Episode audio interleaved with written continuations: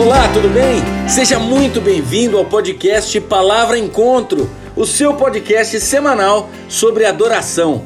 Meu nome é Rodolfo e eu estou muito contente por ter a sua companhia neste momento especialíssimo para gente. Nós estamos comemorando um ano de podcast Palavra Encontro. Há exatamente um ano estávamos lançando esse projeto com a proposta de promover discussões, reflexões, conversas semanais acerca do tema adoração. Adoração para muito além da música, da arte, das liturgias, do culto. A nossa proposta é conversar sobre adoração no chão da vida, sempre da teologia à prática. E tem sido muito legal. Ao longo deste ano, nós contamos com a colaboração preciosa de dezenas de queridos amigos e irmãos espalhados pelo Brasil e pelo mundo. Gente que trouxe conteúdo relevante para nossa mesa de discussões. E para marcar este momento, nós trazemos aqui para o nosso podcast uma série de mensagens pregadas pelo amado e saudoso Dr. Russell Shedd, que dispensa apresentações. Nos idos de 2003, Dr. Russell Shedd pregou na Igreja Batista Aliança em Campinas uma série de mensagens sobre adoração bíblica. Nós dividimos estas mensagens em quatro partes e convidamos você a preparar o solo do seu coração para receber essa preciosa semente. Honramos a memória do querido amigo saudoso Dr. Russell Shedd e clamamos ao Senhor que esta mensagem fale profundamente ao seu coração. Se tem suas Bíblias, gostaria que abrissem por um dos textos chaves em João capítulo 4. A história de capítulo 4 de João é Jesus caminhando a pé da Judeia para Galileia. E o texto diz que ele precisava passar pela Samaria. Samaria era ocupado pelos samaritanos. E esta mulher samaritana, versículo 9, esteve junto com Jesus enquanto os discípulos foram para, para a cidade para comprar algo para comer. Nisso veio uma mulher, versículo 7, samaritana, tirar água. Disse-lhe Jesus: Dê-me um pouco de água.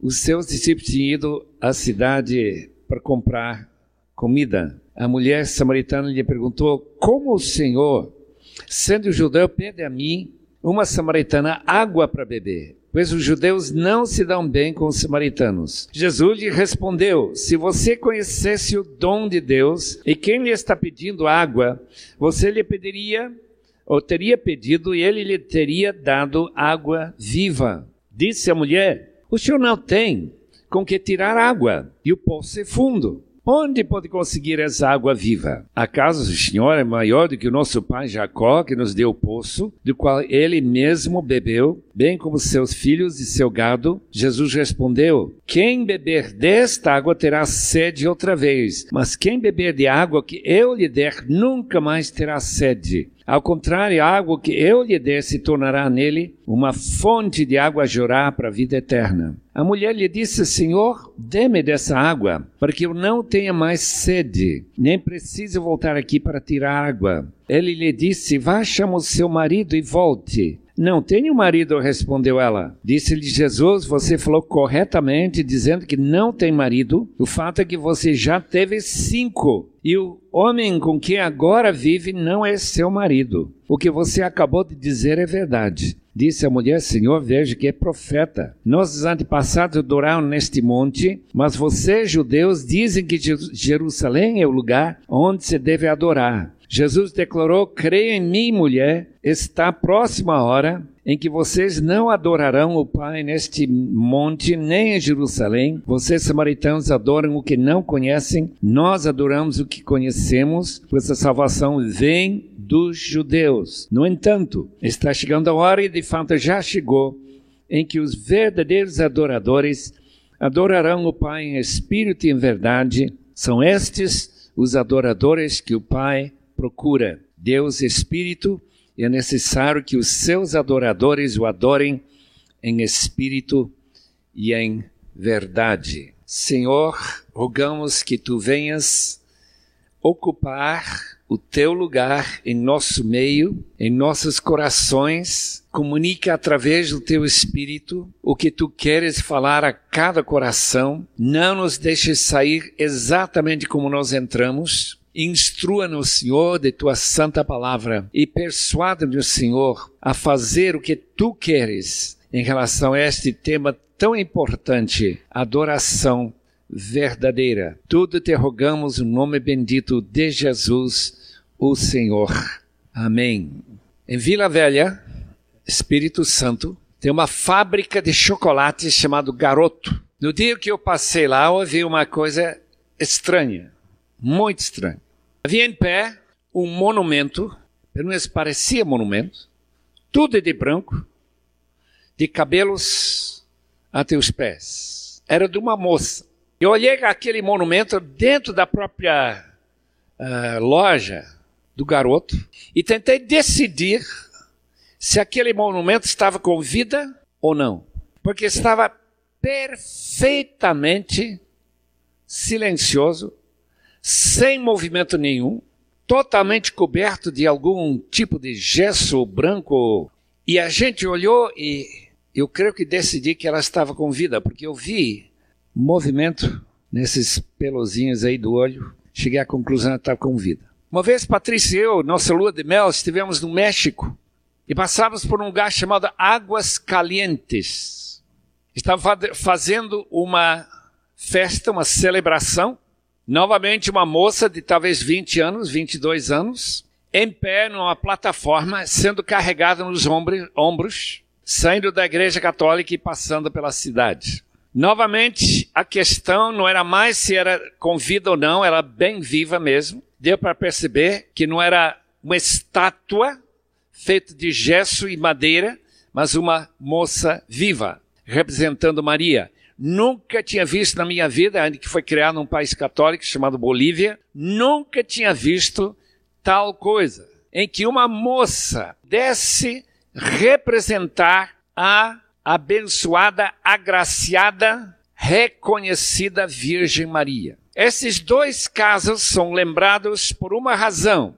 Adoração, amados irmãos, adoração pode ser de verdade, pode ter vida ou pode estar morta e ser totalmente artificial. O texto-chave que nós lemos esta noite, agora para os irmãos ouvirem, é que Deus está à procura de verdadeiros adoradores. Isto é, adoradores que não adoram apenas exteriormente, não apenas da aparência, mas de verdade. E esta distinção entre aparência aquilo que a gente faz por fora e aquilo que a gente faz dentro é a distinção que a Bíblia quer de todo jeito anular. E se nesta noite Deus fizer algum milagre aqui nesta noite, será de tornar alguém que tem adorado de uma maneira artificial, de maneira externa e não interna, que ele venha juntar o externo com o interno, porque de fato esta é a grande necessidade na adoração, o desafio de todo culto. A palavra culto significa aquilo que nós fazemos exteriormente. Eu vejo pessoas passando no ônibus em frente a uma igreja católica e fazem este gesto totalmente externo, movimento do dedo em frente do coração. A gente vê pessoas subindo uma escada. Em algumas igrejas, normalmente pessoas todo vestido de preto, subindo de joelhos. É um ato de culto, mas não necessariamente de adoração. A palavra culto, portanto, tem a ver com aquilo que a gente faz com nossas mãos, com nossas pernas, com nossa boca, mas que possivelmente o coração, como diz Jesus em Marcos 7, 9, está longe de Deus, longe. Esta busca, portanto, da parte de Deus Pai, de pessoas que verdadeiramente cultuam a Deus, que adoram a Deus em espírito e em verdade. Portanto, quando nós chegamos à igreja, nós chegamos aqui para cultuar. Quando nós levantamos para cantar, é para cultuar quando nós fazemos qualquer gesto, fechar os olhos e passar os lábios, às vezes em voz bem baixinha, estamos agindo de uma maneira de cultuar.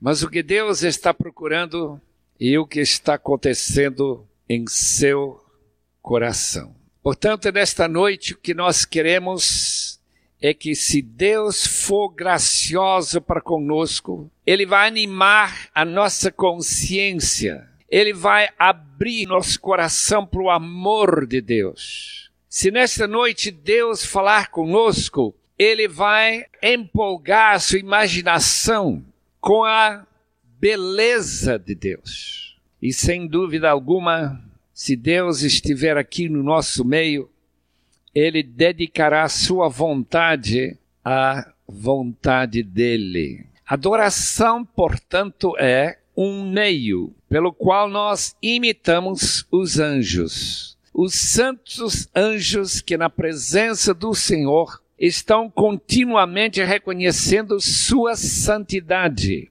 continuamente dizendo santo, santo, santo. E ao mesmo tempo eles cobrem seus pés, cobrem seus rostos, e a razão disto é porque eles querem, por esse simbolismo do culto, tal como Moisés, que não podia aproximar aquela sarça ardente sem tirar as sandálias, porque todos aqueles atos externos deveriam comunicar algo genuíno inter, algo que está acontecendo no seu coração.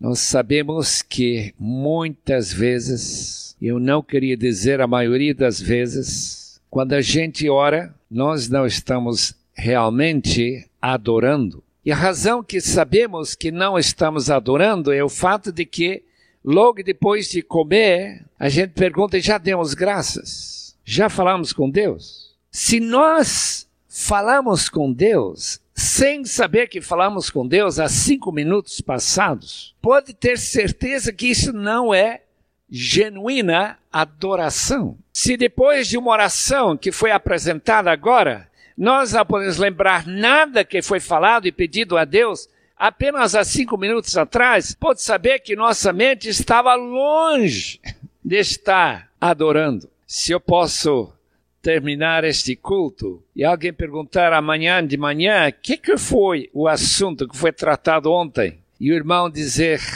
Eu sei, mas no momento escapa, eu não estou podendo lembrar. Por que acontece isso? Porque nós estamos apenas passando pela forma de adoração, mas não pela realidade da adoração. Deixe-me dizer uma coisa certa.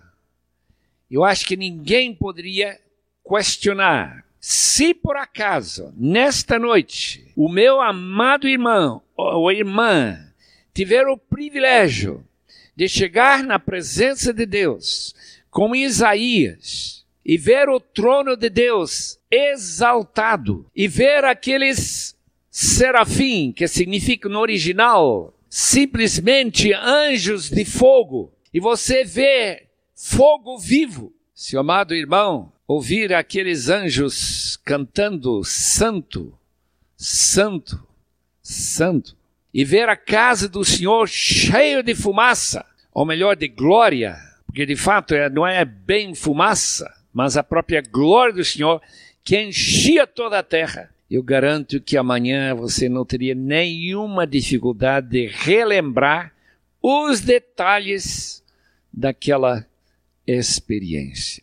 Culto, o que nós fazemos regularmente com nosso corpo. Adoração, aquilo que a gente faz com o coração. Os irmãos sabem que tem diferentes tipos de culto. Por exemplo, nós estamos aqui num culto de todo mundo estar sentado. Não achem estranho, porque isto é normal em igrejas batistas. De todo mundo estar sentado olhando para alguém falando na frente. Se nós fôssemos para algumas igrejas distintas desta, nós estaríamos vendo outros tipos de adoração. Por exemplo, pessoas que só adoram em pé, outras pessoas que adoram, especialmente islâmicos, que adoram só com testa no chão, e isso cinco vezes por dia, e assim por diante. Esta forma externa de estar na casa de Deus ou levantar, por exemplo, meu tio que nunca admitia orar sentado, se estivesse aqui esta noite, alguém está orando na frente, ele não ficaria sentado, estaria em pé ou ajoelhado, achando indigno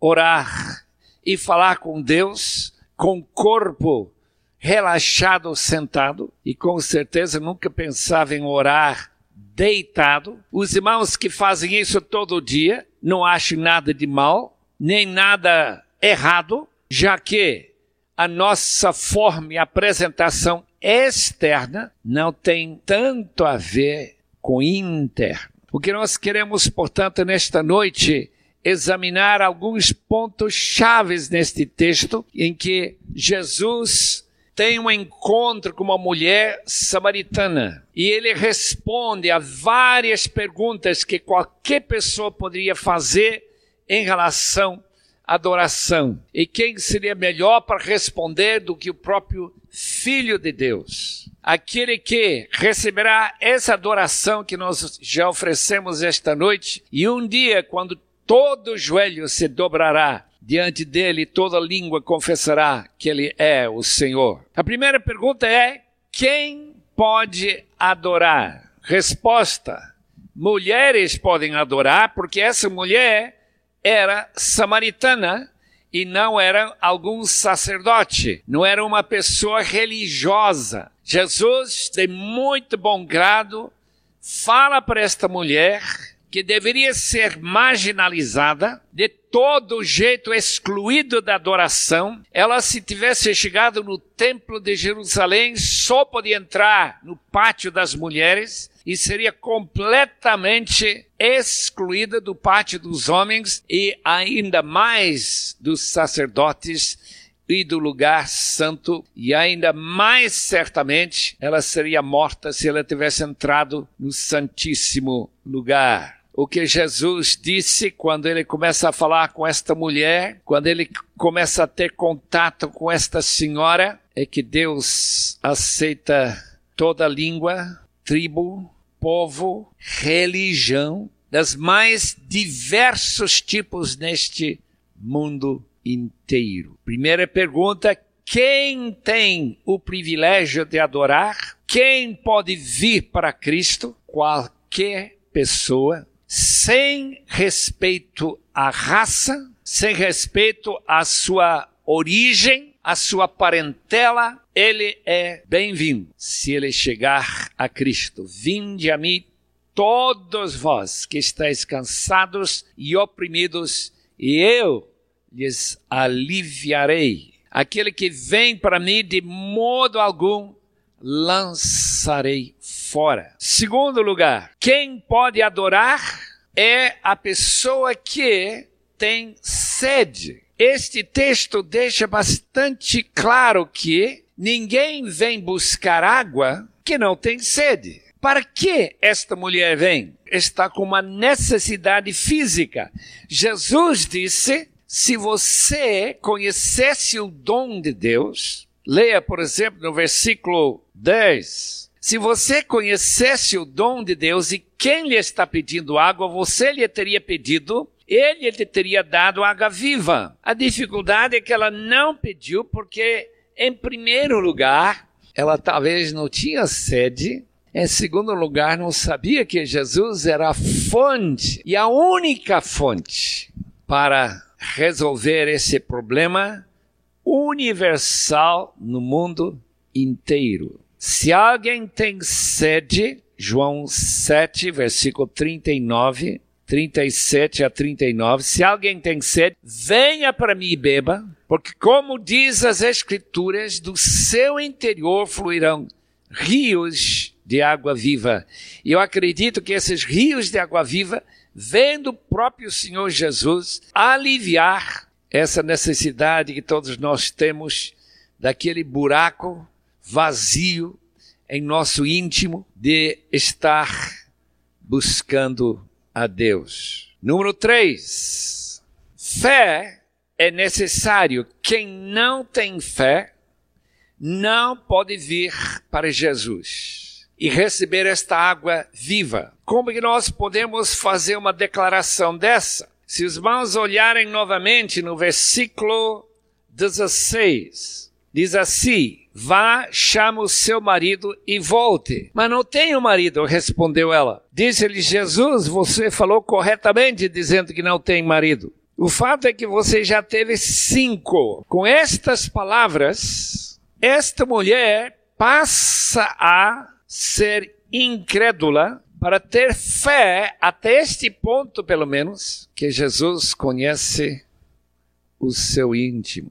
Meus irmãos, quando nós chegamos aqui esta noite, Deus já sabia o que estava passando no seu coração. Ele sabe se nós realmente cremos ou se nossa adoração é apenas uma fé só de boca para fora e não uma fé genuína, uma fé em que nós estaríamos de fato pronto a nós curvarmos diante do seu senhorio. Garanto que esta mulher, num instante, passou de ser cética, cheia de perguntas, como o senhor, que judeu, fala comigo, uma samaritana, já que não tem relações entre os dois, como que o senhor faz uma coisa dessa?